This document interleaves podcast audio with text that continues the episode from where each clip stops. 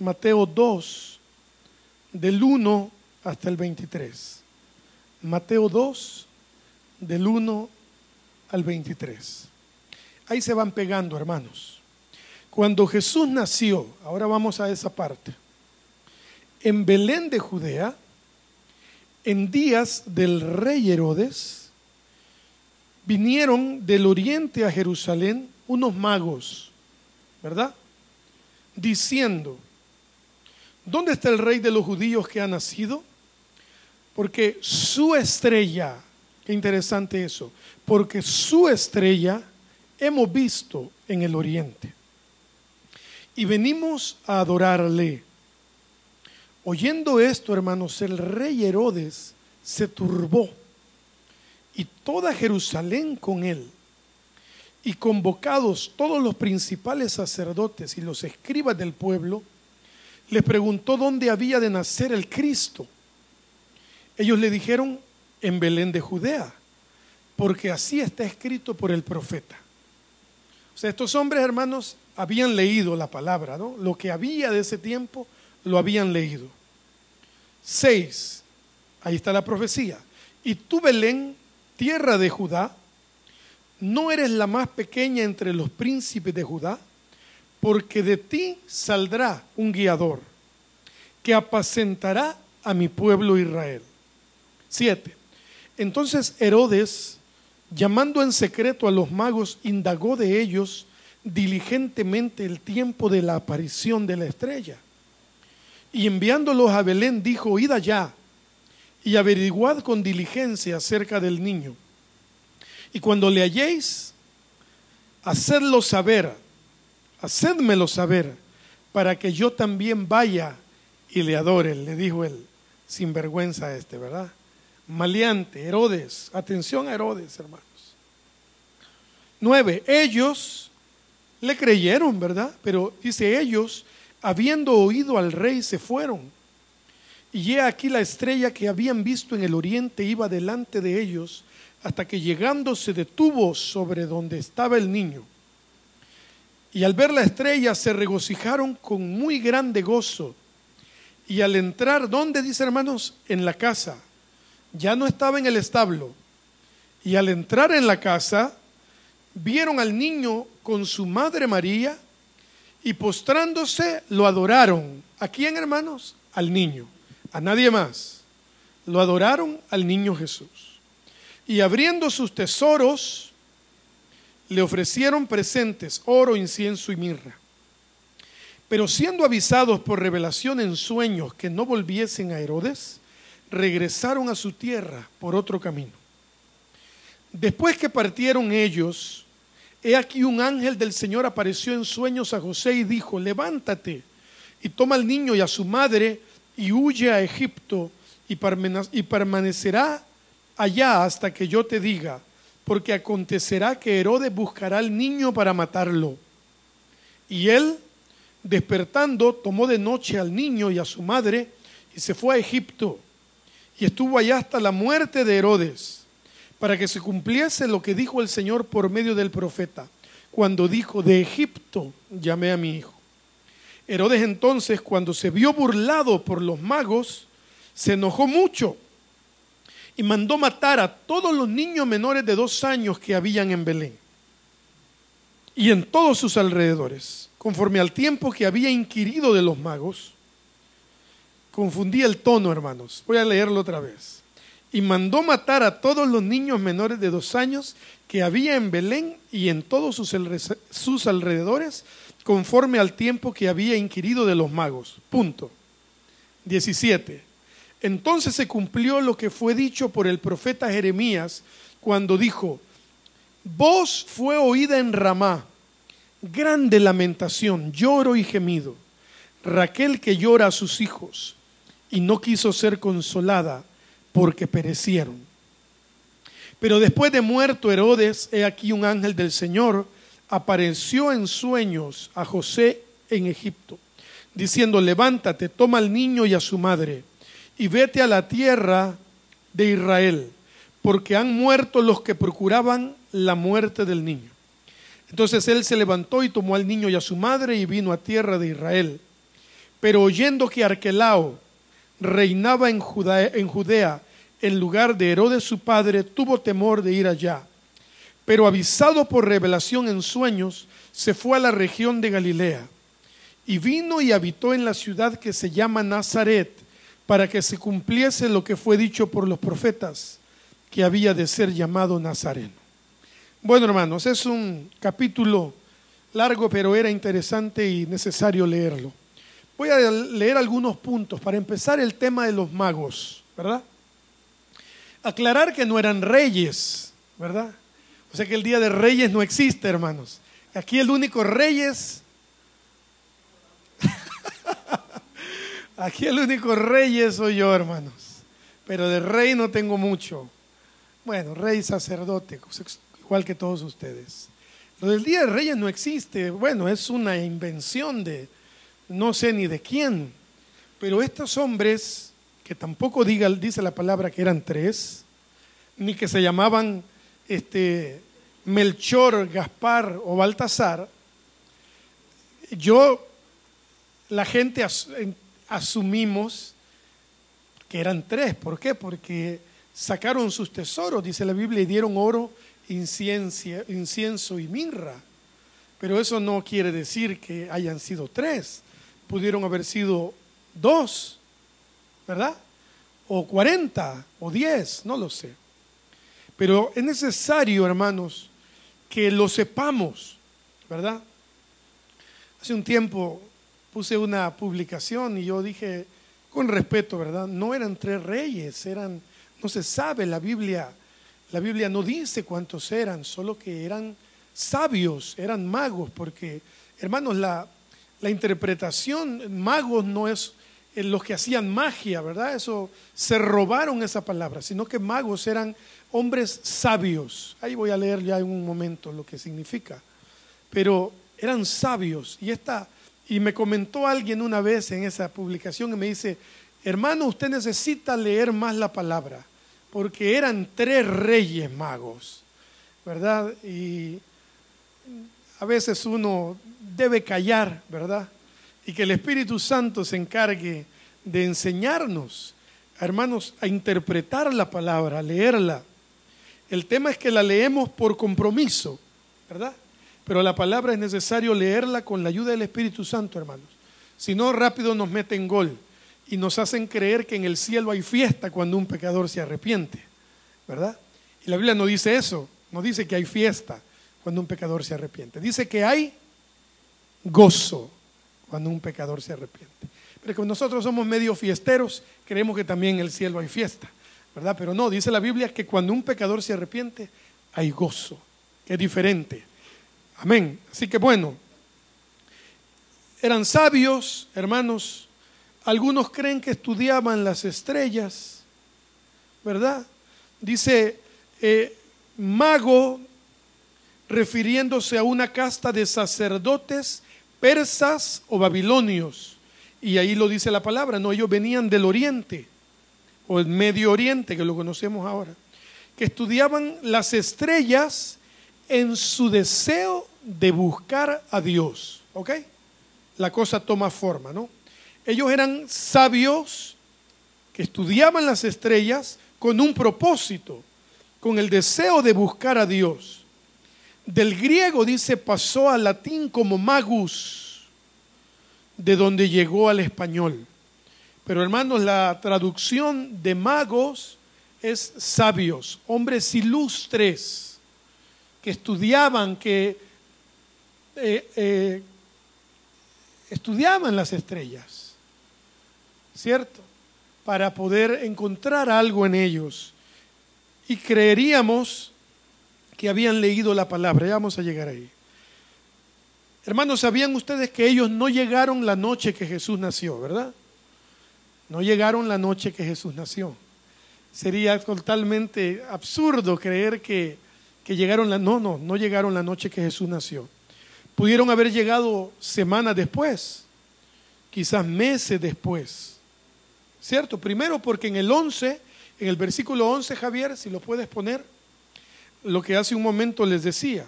Dice, y al entrar, gracias Javier, en la casa, ¿verdad? Recuerden que Jesús nació en un pesebre que estaba dentro de un establo, pero ya se habían movido quizás para algún lado. Dice, cuando entraron en la casa, vieron al niño con su madre María y postrándose lo adoraron. Y abriendo sus tesoros le ofrecieron oro, incienso y mirra. Y hay algo maravilloso en estos hombres, hermanos, en el versículo 12. Ellos entendieron la voz de Dios. Entendieron la voz de Dios. El versículo 12 dice, pero siendo avisados por revelación en sueños que no volvieran a Herodes, regresaron a su tierra por otro camino. Ellos hermanos creyeron la palabra de Dios desde antes, desde antes la creyeron. Buscaron a Jesús. Hermanos, imagínense qué maravilloso. Lo reconocieron al verlo. Porque nomás entran a la casa, algo les hace entender que el niño era el rey, lo reconocieron, se humillaron, hermanos, eran hombres nobles, gente que no tenía necesidad de postrarse delante de nadie. Menos de un niño, ustedes saben que los niños eran los de menor valor en ese tiempo. Si no, Herodes no hubiera tenido la osadía de decir, mátenlos. Y punto. Dicen los que han leído más que yo que un, una pareja, un matrimonio, si venía un niño con algún defecto físico, lo tomaban y lo tiraban en un estercolero. Literalmente. Tristemente. O si el padre quería que fuera niña o viceversa, el hombre decía a la mujer, yo quería varón, pero nació una niña, no la quiero. Y la desechaban como basura. Tremendo, ¿no? Y estos hombres sabios, nobles, ven a un niño, quizá en una condición muy humilde, ¿verdad? Muy sencilla, y hermanos, se postran, se humillan y adoran al Rey de Reyes y Señor de Señores. Versículo 12. Dice, pero siendo avisados por revelación en sueño que no volvieran a Herodes, regresaron a su tierra por otro camino. Hermanos, estos hombres habían leído, esto es lo último que quiero decir de ellos, habían leído que iba a nacer un Mesías para que más o menos entendamos un poco la situación. Al profeta Daniel se le aparece el ángel Gabriel. Cuando le da la profecía de las 70 semanas, le dice de tal tiempo a tal tiempo, desde la reconstrucción de Israel hasta la, tal tiempo, dice, aparecerá un, un Mesías, le dice a Daniel, en Belén de Judea. Este es el anuncio del ángel Gabriel. El mismo que le anuncia a María que iba a quedar embarazada. El mismo. Entonces, hermanos, tiene lógica porque Daniel había sido el jefe, el líder de los sabios en Babilonia. ¿Verdad? Daniel, hermanos, su sabiduría, el don que Dios pone en él, eso es lo que lo saca de la cárcel. ¿Recuerdan? Lo que, lo que, no, este, a Daniel es lo que lo pone al servicio del rey. Ese era José, perdón. La sabiduría, el rey Nabucodonosor tiene una visión, un sueño, sueña con una estatua. Y ninguno de sus sabios, de sus hechiceros pudo interpretar lo que esa revelación, ese sueño, el rey Nabucodonosor había tenido. Entonces, hay un muchacho que viene y le dice al rey de qué se trata. Eso lo hace formar parte de la nobleza, de la realeza de Nabucodonosor y lo pone en un lugar privilegiado. Y no solamente eso, lo pone, hermanos, como el jefe, el más sabio de todos ahí. No es casualidad entonces que el ángel Gabriel venga donde Daniel le diga la profecía, quizás una de las profecías más importantes de la historia, hermanos, porque tiene que ver con previo al Mesías, después del Mesías y lo que viene pronto en la revelación del Apocalipsis. Ya algún domingo de estos hablamos de eso, de las 70 semanas. Entonces, hermanos, Daniel, eh, estos hombres sabios, supongo yo que habían leído de esto y sabían, entendían de qué se trataba esa estrella. Es una combinación, hermanos, maravillosa. Los hombres sabios, estudiosos de las estrellas, y viene y a Dios se le ocurre en su sabiduría guiarlos a través de una estrella, que es la estrella que todavía usamos para muchas cosas el día de hoy, a este tiempo.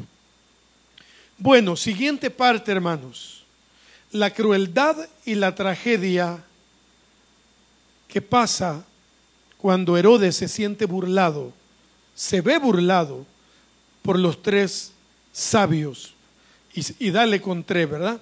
por los magos que habían ido a su tierra por otro camino. Versículo 16. Entonces Herodes, cuando se vio burlado por los magos, ¿verdad? Solo me faltó decir tres otra vez, por los magos, que dice, se enojó mucho y mandó matar, hermanos, a todos los niños menores de dos años que habitaban en Belén y en todos sus alrededores. El 17 dice, entonces se cumplió lo que fue dicho por el profeta Jeremías, cuando dijo, voz fue oída en Ramá, grande lamentación, lloro y gemido, Raquel que llora a sus hijos y no quiso ser consolada porque perecieron. ¿Dónde está eso, hermanos? En Jeremías 31:15. Jeremías 31:15. El profeta Jeremías dice, voz fue oída en Ramá. ¿Qué tiene que ver eso con lo que estamos leyendo esta tarde? ¿Recuerdan ustedes quién era Raquel? Raquel. ¿Quién era Raquel? Una de las esposas de quién? Sí, porque tenía dos. ¿Verdad? ¿Se acuerdan que Jacob trabajó siete años por Raquel? El amor de su vida era Raquel. ¿Están de acuerdo? Ese era el amor de su. La ve y dice por ella. Se va donde el suegro le dice, Señor, yo, esa chelita es la que quiero. Bueno, o morenita en ese tiempo, De, ese, de esa tierra. Esa es la que quiero. Bueno, tienes que trabajar siete años. Entonces empieza Jacob, ¿verdad? ¿Quién era Jacob? Israel, ¿verdad? A trabajar. Pero la tradición decía que la primera en irse no era la menor, sino que era la mayor. Entonces en la noche de bodas, ¡tarán! No era Raquel, era Lea, ¿verdad? O Lía, Lea que la Biblia dice que tenía los ojos bonitos, solamente. Búsquenlo, ahí dice, ¿no? Raquel dice que era hermosa, como Andrea, hermosa, ¿verdad? Pero Lea solamente tenía los ojos bonitos. Y cuando esa noche, y se va a reclamarle al suegro, y le dice, ¿qué pasó aquí? Me metiste gol. No, la tradición dice que primero es la mayor. Bueno, y entonces, hermanos,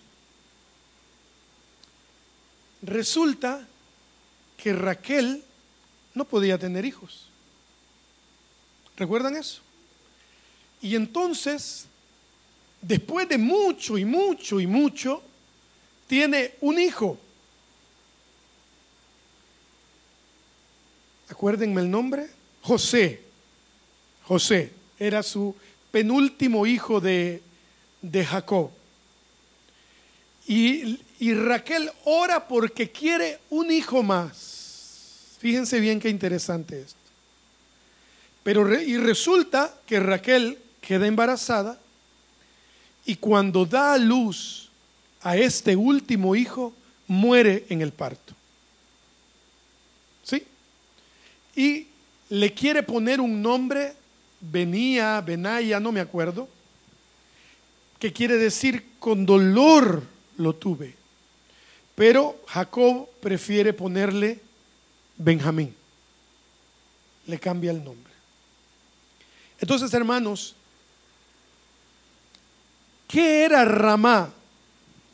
Ramá era una especie de parada de estación donde cuando Nabucodonosor lleva en cautiverio a los judíos para Babilonia, esa era como una especie de parada. Ahí llegaban primero. Por ahí cerca está enterrada Raquel. Por eso es que la palabra dice, grande lamentación, lloro y gemido, Raquel que llora a sus hijos. Y Nabucodonosor y, y el rey Herodes, que dicho sea de paso, se hacía llamar Herodes el Grande, él se hacía llamar Herodes el Grande. Hermanos, si tienen la oportunidad de estudiar acerca de Herodes, se van a dar cuenta que si había un hombre malo, era ese, Herodes. Entonces ahí, hermanos, no tengo mucho que explicarles, ¿no? Los soldados romanos entraban a las casas, ya se los he dicho varias veces, buscaban a los niños, menores de dos años, sacaban la espada, se las enterraban en los corazones, les volaban la cabeza a los niños. Hermanos, parece una película de, de terror, pero e, eso era, literalmente. Mataban a los niños. Entonces, hermanos, ahí más o menos se asocia esa profecía del lamento y el lloro y gemido de Raquel por sus hijos. Bueno, hermanos, Dios le avisa a José y se van a Egipto, versículos 13 y 14.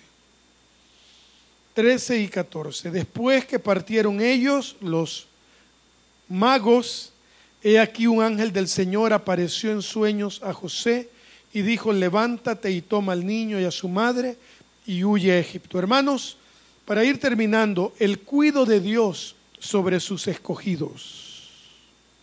Ahora veremos el cuido de Dios sobre sus escogidos y dejaré un poquito la historia y me iré un poquito más a una prédica ya.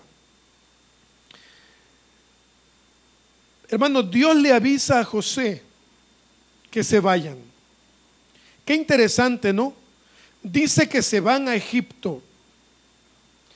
Yo una vez oí una frase de un cantante que dice, todos tenemos un pasado y a veces lo usamos. ¿No han oído ustedes a todo el mundo diciendo, tienes que salir de Egipto? Sal de Egipto, asociando la salida del pueblo de Israel de la esclavitud de Egipto. Hermanos, pero no se han puesto a pensar ustedes que a veces ese pasado que tenemos, ese Egipto de nuestra vida, porque algunos, bueno, todos aquí ya hemos salido metafóricamente hablando de Egipto, ¿verdad? Ya no somos esclavos, ya no soy esclavo del temor, ¿verdad?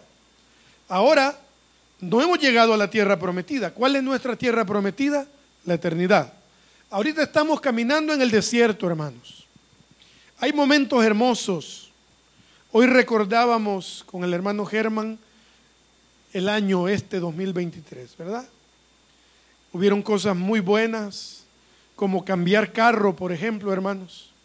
Ese carro que teníamos era el dolor de cabeza encarnado, hermanos, literalmente. Y hace unos meses pudimos cambiar el carro y ahora tenemos un carro económico que no nos da problema, no tiene pantalla táctil, pero ya no me duele la cabeza. No tiene calefacción en los asientos, aquí no la necesitamos, pero ya no me duele la cabeza. No tiene cámara de retroceso, pero ya no me duele la cabeza. Doy gloria a Dios por eso. Y también recordábamos la ausencia de mi tía amada el 28 de junio de este año. Hermanos, vamos caminando todos en un desierto. Gloria a Dios porque en el desierto hay una columna de nube que nos tapa del calor del sol. Gloria a Dios porque hay una columna de fuego que nos da calor por las noches y nos alumbra el camino por donde debemos avanzar. Pero nuestro camino es siempre en medio de un desierto. Solo que a veces se pone más árido, ¿verdad? A veces hay tormentas de arena terribles, hermanos, pero el Señor, así como cuidó Dios Padre de la vida de su Hijo Jesús, de la misma forma, hermanos, tenemos que estar confiados que mientras no nos llegue como a Jesús la muerte de cruz, nosotros no vamos a morir ni a padecer más de lo que debemos padecer en nuestro caminar. Todos en algún momento tendremos que irnos de esta vida, si el Señor no viene aún, si no es el arrebatamiento. Todos tenemos que pasar por eso a lo que llamamos muerte. Hermanos, si nos cuesta entenderlo porque nuestra carne es complicada, al menos tengamos el conocimiento de que a los cristianos, a su iglesia, la muerte no es el final. Aleluya. La muerte, hermanos, es el principio de la eternidad. Bendito sea el Señor. 70, 80, 90, 100 o los que llegan a 110, 115 años. Es un ratito nada más. Habrá momentos de dolor, momentos hermosos en familia, hijos graduándose de la universidad, nietos graduándose, este, eh, cosas buenas, viajes, celebraciones y habrá despedidas tremendas. Habrá que pelear con alguna enfermedad difícil, habrá que pelear con la injusticia de alguien. Hermanos, pero debemos saber que el Señor es el que tiene las estrategias para nuestra vida. Él le dice a José, toma al niño y llévatelo a Egipto. Qué interesante, ¿no? Para que se cumpla la palabra, dice, llamé a mi hijo de Egipto. ¿A quién se refiere, hermanos? A Moisés, a Israel y a Jesús. A Moisés, ¿por qué? Hermanos, porque sucedió la misma historia en Egipto en ese tiempo. El faraón manda a matar a todos los niños menores de dos años. Lo ponen en una cesta, a la que ustedes llaman Moisés todavía, ahora. Lo ponen en una cesta de mimbre y lo recibe la propia hija de Faraón, le salva la vida. ¿Y de dónde sale Moisés, hermanos, para ser el libertador? De Egipto. ¿De dónde sale Israel, hermanos, para llegar a la tierra prometida? De Egipto. Y también, qué interesante, ¿no? Que Dios manda a José a Egipto. Luego lo saca de Egipto cuando Herodes muere. ¿Saben cómo murió Herodes, hermanos queridos? ¿Saben cómo terminan los malos? ¿Saben cómo termina la gente que quiere hacernos daño? Mal. ¿Cómo murió Herodes? ¿Lo recuerdan? Les recuerdo cómo murió Herodes. Sobre la base de las descripciones de Josefo, un médico experto ha diagnosticado que la causa de la muerte de Herodes fue una enfermedad renal crónica, complicada por la gangrena de Fournier 72 otras investigaciones recientes han mencionado que su enfermedad era una sarna que derivó en gusanos, putrefacción y que estuvo acompañada de trastornos psiquiátricos. Alguien escribió que a Herodes le preocupaba tanto que nadie lo llorase en su muerte que mandó a un gran grupo de hombres distinguidos a acudir a Jericó y los mandó a ejecutar en el momento de su muerte para asegurarse de que hubiera muestra de dolor. Por fortuna para ellos, su hermana Salomé y su hijo Arquelao no cumplieron este mandato. La gangrena de Fournier, hermanos queridos. Yo me metí ahora, fíjese doctor, y le puse gangrena de Fournier. Y me salió una imagen que no tiene idea lo que yo vi. No lo busquen, hermanos. Si ustedes, aquí estos dos jóvenes, porque ellos son, trabajan en el área médica. Pero si usted no trabaja en el área médica y no puede ver a un pie quebrado, un dedo quebrado, no busque la gangrena de Fournier, por favor. Yo no es una imagen que no la puedo sacar de mi mente. Solo, solo un rol de sushi lo podrá sacar de mi mente, hermanos. Sintiendo algo bueno de otra cosa, va a poder salir de mi mente. No puedo ni explicárselas, sería demasiado terrible explicárselas cómo es. Este hombre, hermanos, su maldad era tal que termina literalmente comido por los gusanos vivo. Vivo. Hermanos amados, la muerte de este hombre fue tremenda. Este hombre que mandó a matar tantos niños, que su maldad era tal, hermanos. Paciencia. Paciencia. Siempre habrá gente queriéndonos ver caer. Siempre la va a ver. Paciencia, hermanos. Hagamos lo correcto a los ojos de Dios. Caminemos en orden y obedezcamos al Señor. José desde el primer momento cuando el ángel le dice, no temas en recibir a tu mujer. Si es tuyo, va a ser tuyo. No es tuyo, pero es como que fuera tuyo lo que lleva dentro. José fue obediente. Y este hombre otra vez se regresa, se va a Egipto, porque temía que este hombre perverso llamado Herodes que era un espíritu, hermanos, terrible que operaba en este hombre, que opera y ha operado en las conciencias y mentes de muchos hombres a través de la historia. Líderes, dictadores crueles, hermanos, que han hecho destrozos en sus, en sus países que han mandado a matar gente, que han encarcelado gente con tal de tener el poder. Este era Herodes. Herodes era un hombre que mandaba a matar a cualquiera que se pareciera. ¿Por qué creen ustedes que manda a matar al rey de los judíos, a Jesús? Porque cuando se entera de que había nacido un rey, hermanos, se volvió loco Dijo, ha nacido un rey, pero si el único rey de Israel soy yo. No, no, no puedo hacer otra cosa más que mandar a matar.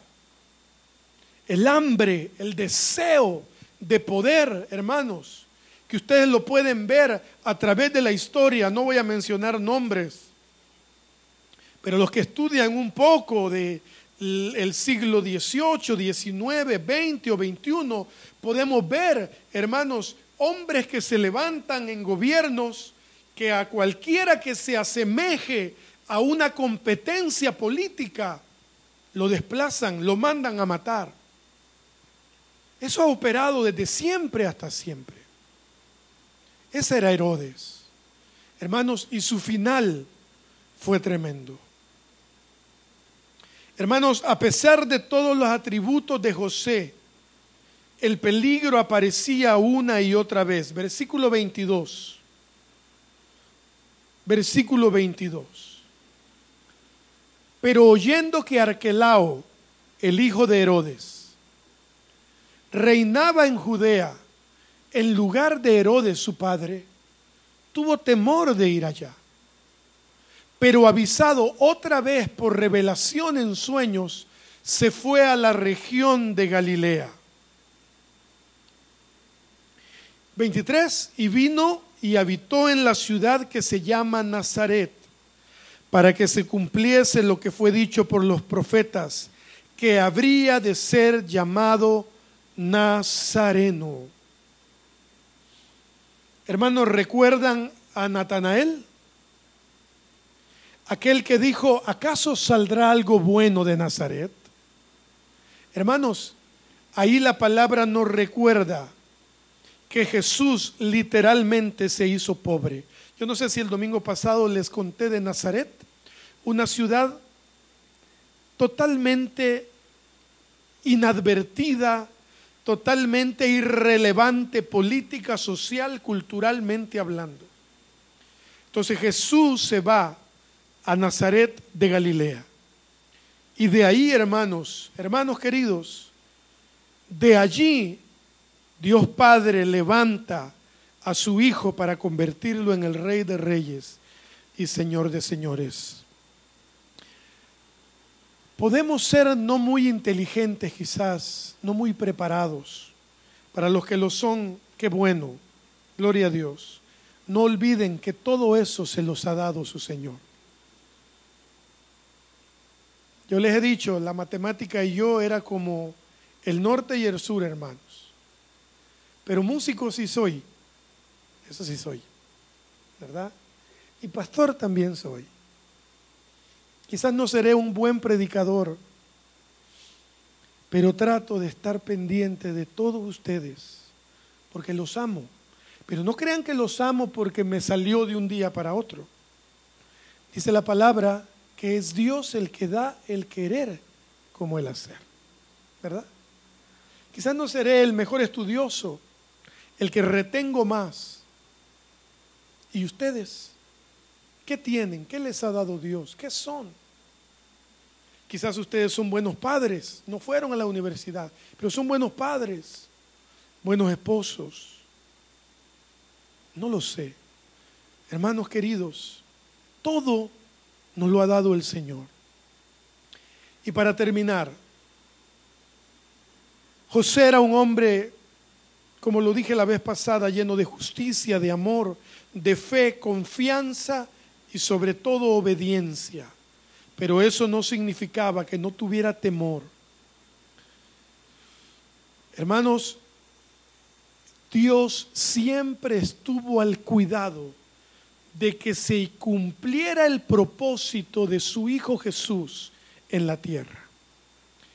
Dios siempre va a estar al cuidado de que se cumpla el propósito nuestro aquí en esta tierra. Yo no sé cómo lo va a hacer, como dice aquella canción, pero el Señor lo va a hacer. ¿En qué momento difícil está usted en este tiempo? Probablemente en un momento muy duro. Pero si usted hoy está aquí, hace tiempo, años, dijo Señor, heme aquí, estoy dispuesto a que me uses a servirte, hermanos, tranquilos. Dios tiene su vida en sus manos de amor. Él tiene cuidado de ustedes, de mí, de sus hijos, de los hijos de sus hijos. Él tiene cuidado de sus trabajos, de sus negocios, de sus empleos, de sus carreras universitarias, de sus tesis, de lo que falta por estudiar. Él tiene cuidado, aunque pase el tiempo, Daniel. Y aunque, como hablábamos con Karen hace unos días, ella no sabe lo que va a pasar, pero Dios tiene el cuidado. Él hará que ella termine esa carrera que tanto esfuerzo le ha costado. Igual para ti. Hermano, yo no sé cuál es el proceso que estarán atravesando. Algunos lo sé porque ustedes tienen la confianza de contárnoslos. Y lo agradecemos. Y, les llevamos en oración, tanto Andrea y yo, como en la iglesia los miércoles que oramos. Pero hermanos, de algo podemos estar seguros. Es que así como Dios tuvo el cuidado de que su Hijo Jesús naciera y que no lo mataran, hasta que llegara el tiempo. Atención a eso. Porque lo cuidó mientras su tiempo no había llegado. Pero cuando el tiempo llegó, Dios lo abandonó. En el mejor sentido de la palabra. ¿No recuerdan las palabras de Jesús en la cruz? Señor, Padre, ¿por qué me has abandonado? Me has desamparado. ¿Saben por qué? ¿Saben por qué lo desamparó esos minutos en la cruz? Por ustedes y por mí. Porque el castigo que nosotros debimos haber recibido cayó sobre Jesús. Toda la maldad, hermanos, toda la incredulidad, todo, todos los genocidios, todos los, las, hermanos, las cosas tremendas, todo cayó sobre Jesús. Lo bueno de esto es que Él murió para que nosotros tengamos vida y vida en abundancia. Amén. Así que mientras nuestro tiempo no llegue, el tiempo de partir, hermanos tranquilos, que el Señor tiene el control de todas las cosas. Él nos guiará siempre, siempre estará con nosotros. Amén. Bueno, Señor, muchas gracias te damos por tu Hijo Jesús.